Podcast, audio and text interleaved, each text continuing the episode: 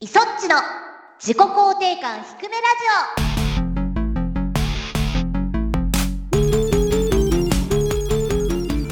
ジ皆さんこんにちは。磯っちこと磯村智美です。こんにちは、シモンこと橋本優希です。この番組は自己肯定感が低空飛行な2人が発信する心を育む系ウェブラジオです。はい。やっぱりモンハン2時間半って意外と気力を使いますね。なんかね、やってる時はそんな感じなかったですけど、ああそうそうそうなんだよ。終わってみるとね、うあーってなりますね。んね意外となるね。もう私うん。この収録とモンハンライズの実況の間にはい。トースト焼きましたからね。食パンっすか？ええチーズ乗せちゃったよ。あ、そうなの。それぐらいの消耗ってことですよ25時ぐらいでしょ？お食事されたの。ええもう食べないとうん。収録できないなあ、それぐらい疲れていた。うん撮りましょう、今日も撮ね。りましょうよ最近何かこれといったエピソードがありますか？っていう雑なふりをしますけども。はあもう一番近いところで言うとはい。夕飯の時にキャベツの千切りを食べたんですけどほ舌を噛んじゃってう。おっと。今痛いっていう 喋りづらっていう。これが明日にはね口内炎とかになるのかなって思うと気が重いわ。どうなんですか？こう職業柄やっぱり早めに直さなきゃいけないじゃないですか。それがね早く治そうと思って治るもんでもなくてね、あそうなの？なんかこうマル秘テクニックみたいなのが声優業界には伝わってたりするのかなと思ったんですけど。一応口内炎用の薬とかはあるけれどはい。それで一発で治る時もあればあれ？あれを塗ったのにまだというより隣にもプチってできちゃったじゃん何これ？みたいな時もあるからもう運ですね。運なのかい？ビタミンをなるべく取って治ってくれって思いながら。うーんなるほど。喉をやるよりは口内炎の方がまだコントロール効くかな。あー。喉はもう全然コントロール効かない。毎年ちょっと喉をやっちゃうなみたいなことはあるはあるんですか？うんとね最近はそこまでなくなったかななるほど。うん。それあれですか？コロナ対策で皆さん。どうなんだろなんか結構減ったって言いますよね。うね鍛えられたのもあるだろうし。はいはいはい。筋肉を緩めとくと痛みづらいみたいなのをちょっとボイトレの先生から聞いて取り入れてからなることは減ったかな。ちょっとこんなところで教えられるのはごくごく一部でしょうけどどうやって筋肉を緩めるんです？なんかねうん、寝たりとかすると締まっちゃうんだって。おお。もうだから毎日緩めていかないとうん喉はダメらしいの。で私はその考えがあんまりなかったのね。お。すっごい今日めっちゃ叫んだからケアしなきゃみたいな感じだったんだけれどうん。なんかそうではなくもう毎日緩めろっていうことを言われてお顎を腹話術の人形みたいな感じで iPhone をうんこう口に飲めるぐらいのえええ何？先生に言われたのはそうなんだよね。iPhone が丸ごと入る感じの開き方。縦に？あ縦にじゃないよ。iPhone 横。あ横。うん。はの感じでなんか喉の奥を開けるみたいな。あええ 難しいなそれややってるんですか？うでもねそれ本当にね効くんだよね。ーん。だから弛緩させることが大切みたいな。だらーっとする。そうそう顎の横とかも。へえ TGS とかで10時から20時ぐらいまで4日間続いたりとかするともう最後の方やっぱりカッスカスみたいになってたんだけれど1日目であちょっとやばいかもって思ったら1日目と2日目の間にやると持ち直せるみたいなすごい技術だ。そうなの。トレーニングもストレッチをしないといけないみたいなのあるじゃん。ありますね。体の方をね。ああいう感じみたいだよ。やったら何かこうその分ケアの動きをしなければいけないっていうのは喉も一緒らしいよ。へえんか久方ぶりに声優さんっぽいエピソードになりましたね。なんかね。そうだね。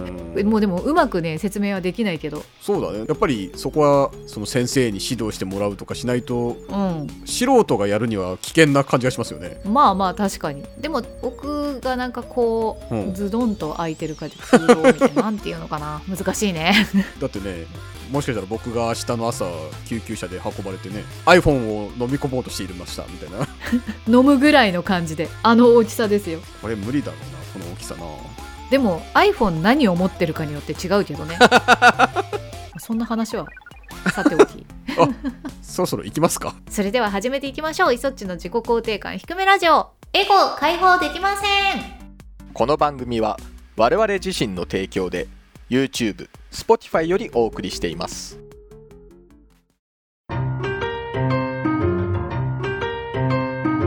ひくらじ？改めましていそっちです。シモンです。いただいたお便りを読んでいきましょう、はいはい。ということで、うん。ひくらじネーム最弱新楽くんさんからいただきました。ありがとうございます。ありがとうございます。いそっちさんシモンさんこんばんは。こんばんは。は。この前ウマ娘にブレイブルーの誠が参戦する夢を見ました。リスだよ。夢の中で私は磯地さんのうまぴょい伝説が聞けるめでたいと思ってひくらじにおめでとうメールを送ってシモンさんにすごい真面目なトーンで注意されていました。なんでだろう。これは夢占い的に磯地さんの三石さんに怒られる夢と通ずるものがあるのでしょうか。ちなみに「ウマ娘」はまだプレイしたことありません。ないんかーいっていうほう私もないです。ないのね。もう一通、まあ、なぜかここで「ウマ娘」つながりのメール紹介しますけどもはいはい、えーひくらじネーム猫又スミスさんからいただきました。ありがとうございます。ありがとうございます。そっちさんしもんさんおはこんばんちは。おはこんばんちは。こんばんちは。イソッチューブでも配信しているモンハンが熱い昨今ですがスマホゲーとして今熱い某プリティな競馬馬ゲーがあります。競馬馬ゲー 競馬馬ゲーなのかな？自分はスイッチを買う資金などない土底辺社会人なのでうん。無料でも遊べる馬ゲーを遊んでいます。そのゲームで実際に存在する馬たち同士の関係性に沿った小ネタがバンバン入っていてキャラクターが不思議な発言をしたりゲーム内で見れる一コマ漫画のネタを見るとどういうことだろうと調べるようになってしまい競馬界を彩った名馬たちにやたらと詳しくなってしまいました。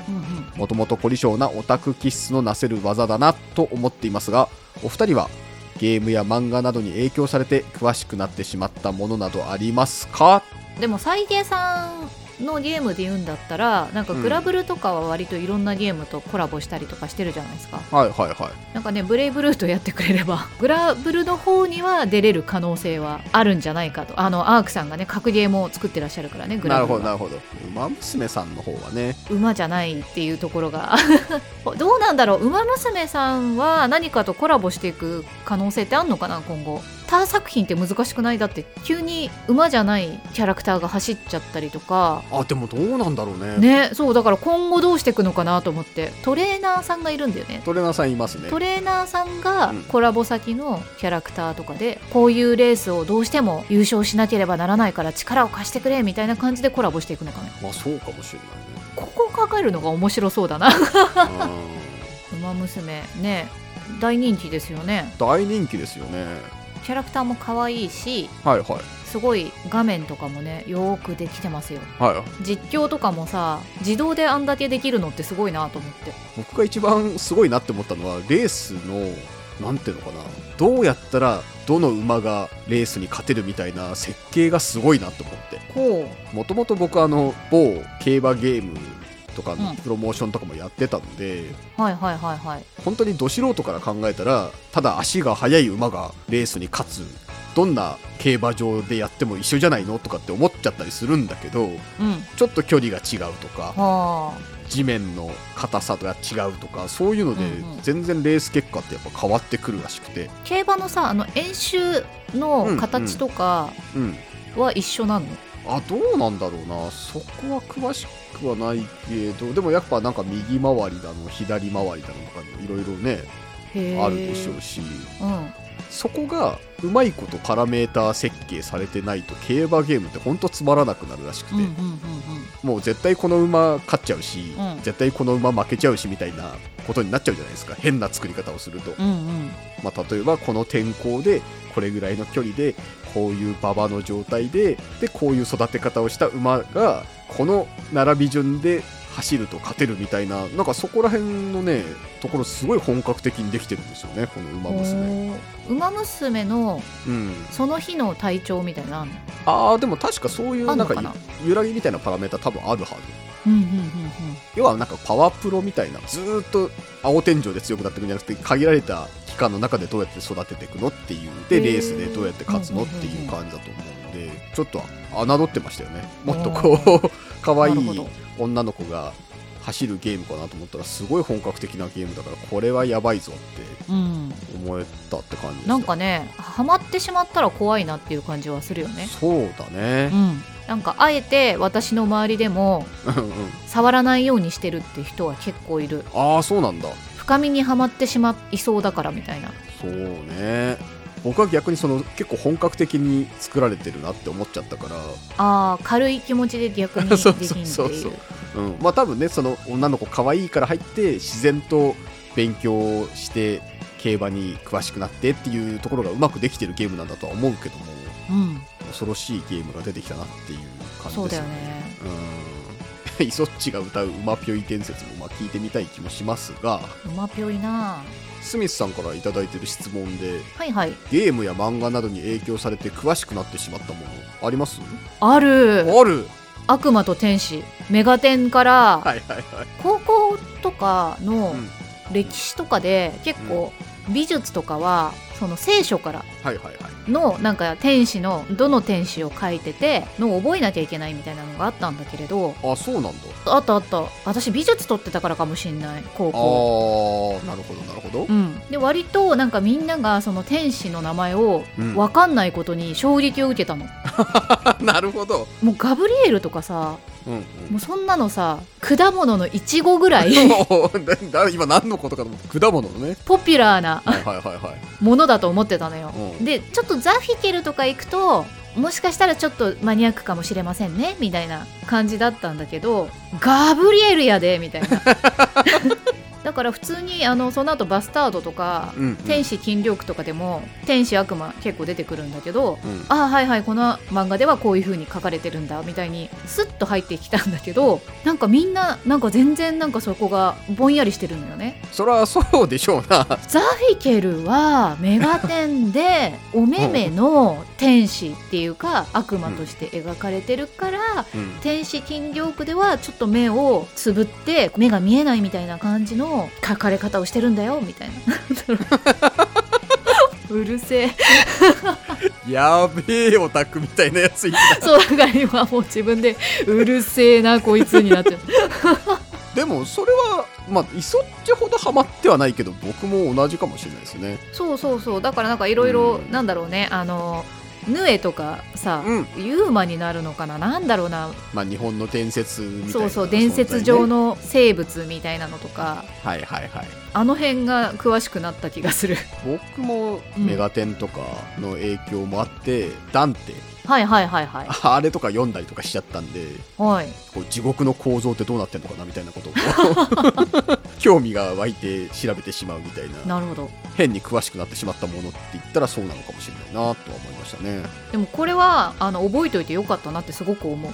ちょっと待ってそれはどこで生かされたの？学校のやっぱテストですよ。あ そっかテストでか。こんなの勉強しなくたって余裕ですわっていう状態だったから。いまいちまだイメージが湧いてないんですけどテストってどんなテストなんです絵をバンと出されてかはい。これ何書かれたやつかっていうのもあるしこの天使は何者かみたいな？この天使は何と何なんですけど残りの天使は何でしょうか？みたいな、えー、なんか面白いねそれね。そうそうそうなんかクイズみたいだよねだからそう考えると。いや本当にもうクイズだと思うわそれ。うん。そんな授業が何学っていうんですか？いや普通に美術でやった気がする。マジか。まあなんか実技もあるけど世界の名画を筆を使わずに表現するみたいな作品を出しなさいみたいなことを言われてへえ刺繍糸とかフェルトとかを使って作ってきたりとかあとはちぎり絵にしたりとかっていう子もいたりとか、へえなんかそういうのがつながって今のイソッチのうん。画力とか、あそうかもしんないね。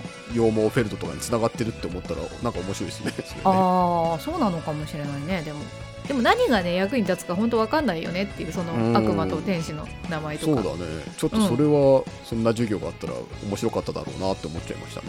メガテニストはみんな余裕だと思うよ。メガテニストが集まる学校になっちゃう。ね えー、とひくらじネーム七しのギタリーマンさんからいただきました。ありがとうございありがとうますございますイソッチさんシモンさんこんばんは。こんばんは。ヴァンパイアシリーズでは私はガロンを使っていました、うん。かっこいいからです。うん。餓狼シリーズではテリーを使っていました。テリーも橋本聡さんもかっこいいからです。はあ なるほど。かっこいいキャラが好きなんですね。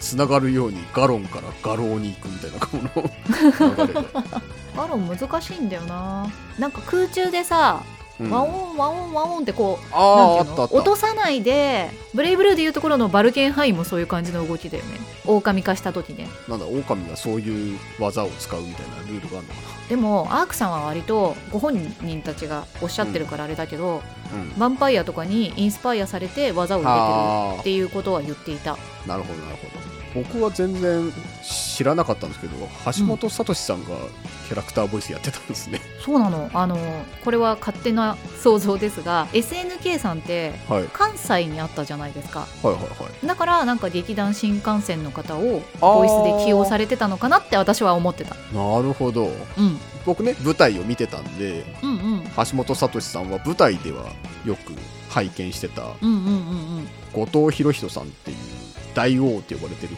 なんか重厚な世界でかつコメディみたいなのを書かれる方なんですけどそのうん。作品が好きで見に行くとよく橋本聡さん出てらっしゃったなっていうところからその記憶しかないですよね。ああなるほど。なんかさあの画廊伝説とかをクリアした時にエンディングが流れた時に劇団新幹線って出てるしね、あそうなの？そう出てる。私それで劇団新幹線を調べた気がする。結構前からなのかな？結構前だと思うよ。多分そこの段階ではもう僕は多分画廊伝説は触ってなくてうん。むしろ劇団新幹線を見に行ってる。お互い別々の方向から。私はゲームから。僕は劇団から。あなたはどこから？それは風邪薬みたいな。えー、なんかちょっと面白いなこの話。ね。うん。ということでたくさんのお便りありがとうございました。それでは今週のコーナーに行きましょうあのときめきを再び思い出公開捜査。ネット検索時代になぜか見つからない。思い出の作品を私イソッチ所長がリスナーさんと一緒に探すコーナーです。まあ現在捜索依頼を出している案件実は4つ 4つあるんだよな、まあ、今回ははい。こちらの案件についてでございます。ひくらじネーム的なあれさんから頂いている依頼。もうパソコンのゲームでうん。1995年前後に発売されたんじゃないかなパソコン通信っていう、まあ、インターネットの全盛みたいなものが舞台でうん。やり取りしてる画面がゲーム画面になってるよっていうのと、うん。情報生命体が生まれる。うん。最後は消滅するかもしれないみたいなゲームでございました。こちらなんですけど情報が届きましたので、これかなり難しいと思ってたんですよ。ね、我々ちゃんと探しましたからね。ええ。まあまあじゃあ所長、はい。読んでもらってよろしいでしょうか？はいはい。ひくらじネームモタアットマークヨディクさんからいただきました。うん。またモタくんかね。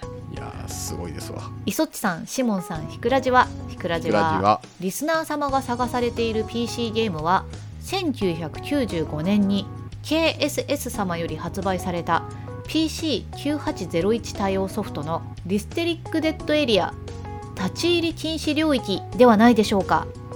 以下こちらの情報に至った経緯を書き記します。1Google にてパソコン通信を舞台にしたゲームで検索。2匿名掲示板5チャンネルでインターネット前夜のパソコン通信を舞台にしたもの。UI がまんま通信ソフトだったりするのでの書き込みを発見。同タイトルが浮上。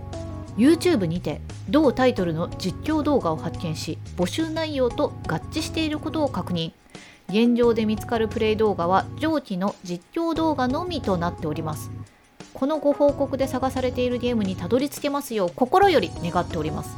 はい。いやーちょっと待って待って待って待って待って。いや我々も探したんですってばこの1番のね検索はしましたよね。ええ。なんなら同じぐらいのワードで検索してると思うんだけどな。私もパソコン通信舞台とかゲームとかでググったよ。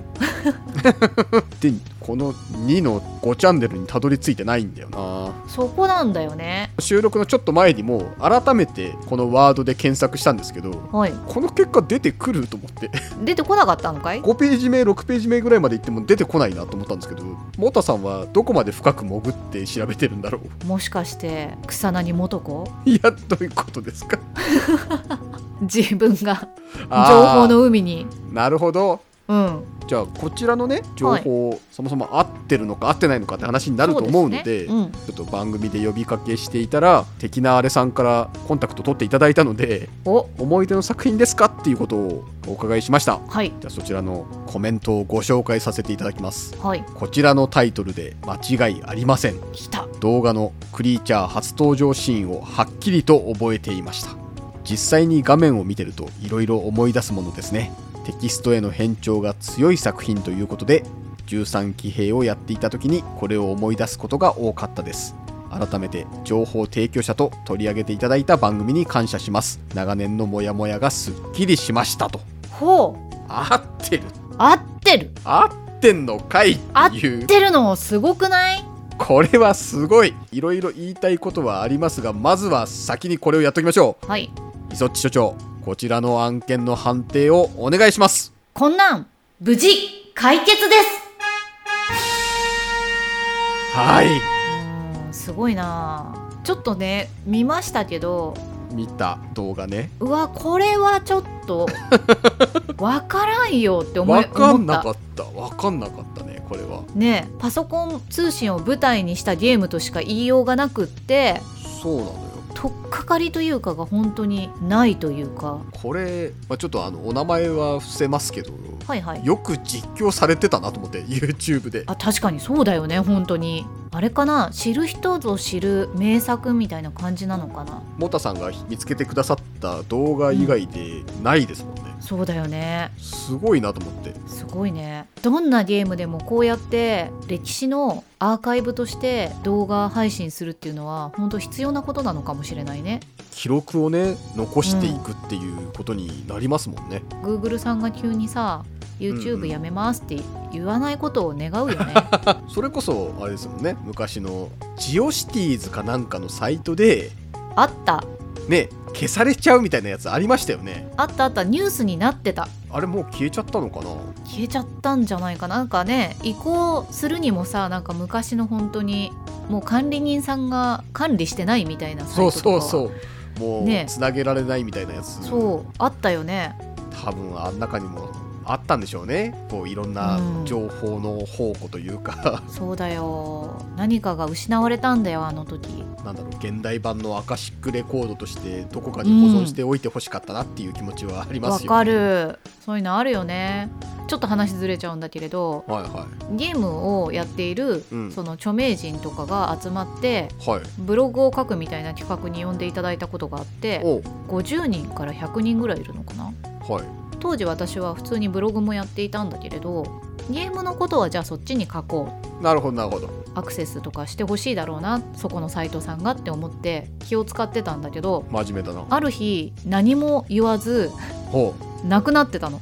えー、何それ？それひどいよね。ひどいね。うん。閉鎖されますよとか何日で残念ながらみたいなのは一切なく普通にまあ更新しようかなと思ったらもうなくなってたわけ。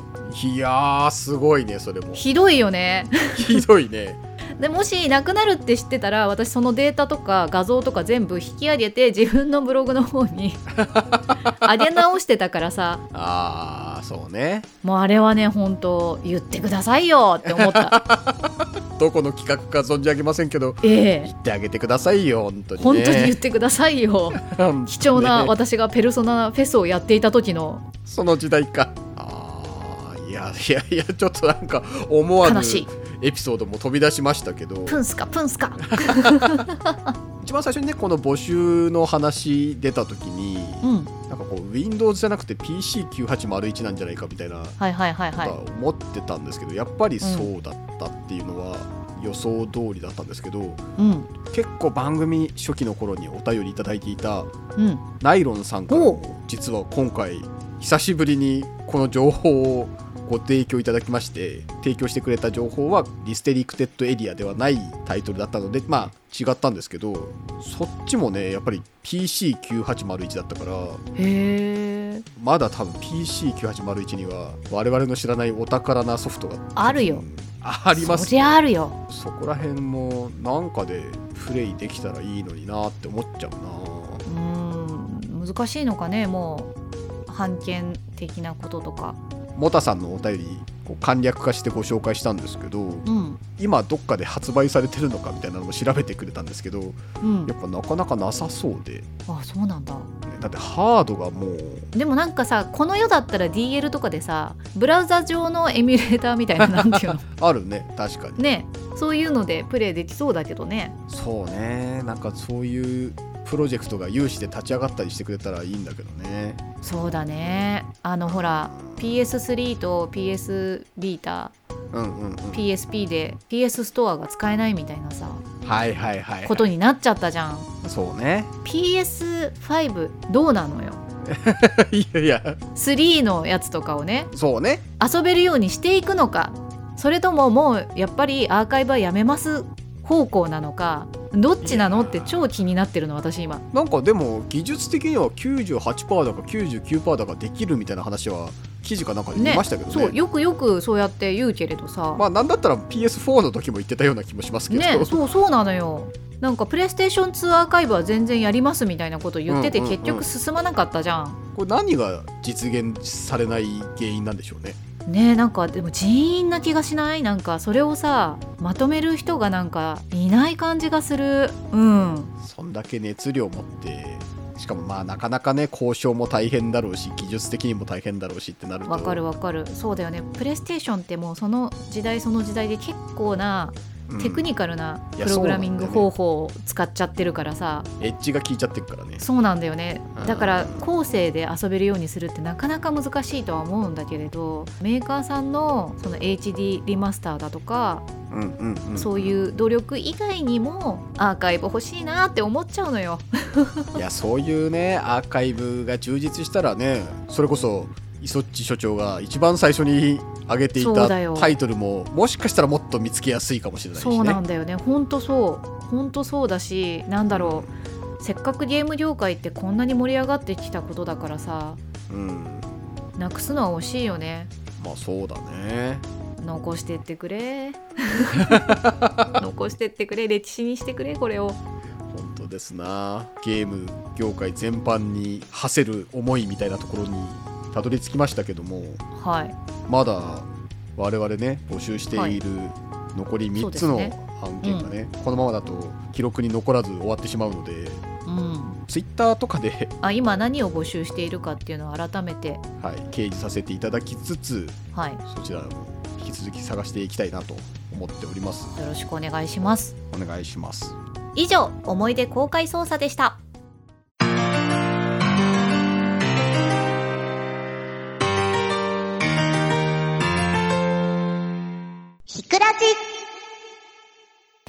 エンディングです。はい。いやーなんかさ、うん。ゲームの歴史の話をしていてさえええソシャゲの話になってさ今のねソシャゲメインのさえうん。市場でもう思い出がこのソシャゲだっていう子たちがいっぱいいるわけじゃないですか。そうね。そうすると今後さらになんか歴史というのがねなかなか残りづらいね。YouTube に残っている実況動画ぐらいしか残らなくなっちゃう可能性ありますよね。そうなんだよね。まださ、うん。我々はファミコンの本体があればカセットなんとかして遊ぶとかさうんうんうんうん。スーファミあればスーファミのソフト買ってなんとかするとか。まあやりようはあるっちゃあるけれどだよね。スマホのねアプリの体験を10年後20年後もやれるかっていうとなあ難しいでしょうな。ねえサービス終了しちゃってまあなんかダウンロードで遊べるようにはしときますねみたいになる場合もあるけれどさ。うーん。端末が使えなくなるともうそのね中に入ってるゲームがね遊べなくなっちゃったりとかするから。確かに。なんか悲しい。もうちゃんとちゃんとしよう。ちゃんと歴史残そうゲームの。うどなたかが旗を振ってやってくれたりすると嬉しいんですけどね。偉い人。偉い人？偉い人。やってくれな力がある人は。なんかいつもと違う感じのエンディングですねこれね。はい。番組各コーナーでは皆さんのお便りを募集しています。ひくらじ公式サイトか公式アプリからお気軽に投稿お願いします。募集しているテーマは質問感想自己肯定感ひくひくエピソードなど自由にお送りください。ふつおたチャレンジしてほしいことやアプリのアップデート要望などひくラジを広げる投稿をお待ちしています。自己肯定感向上ミッション。我々に熱くプレゼンしてほしいお題を募集。エゴ爆発ライトニングトーク。あの作品を探せ捜査情報と案件依頼どちらでも OK 思い出公開捜査となっています。それでは自己肯定感低めラジオ今週はここまで。お相手は磯っちこと磯村智美とシモンこと橋本優希でした。バイバイ。バイバーイ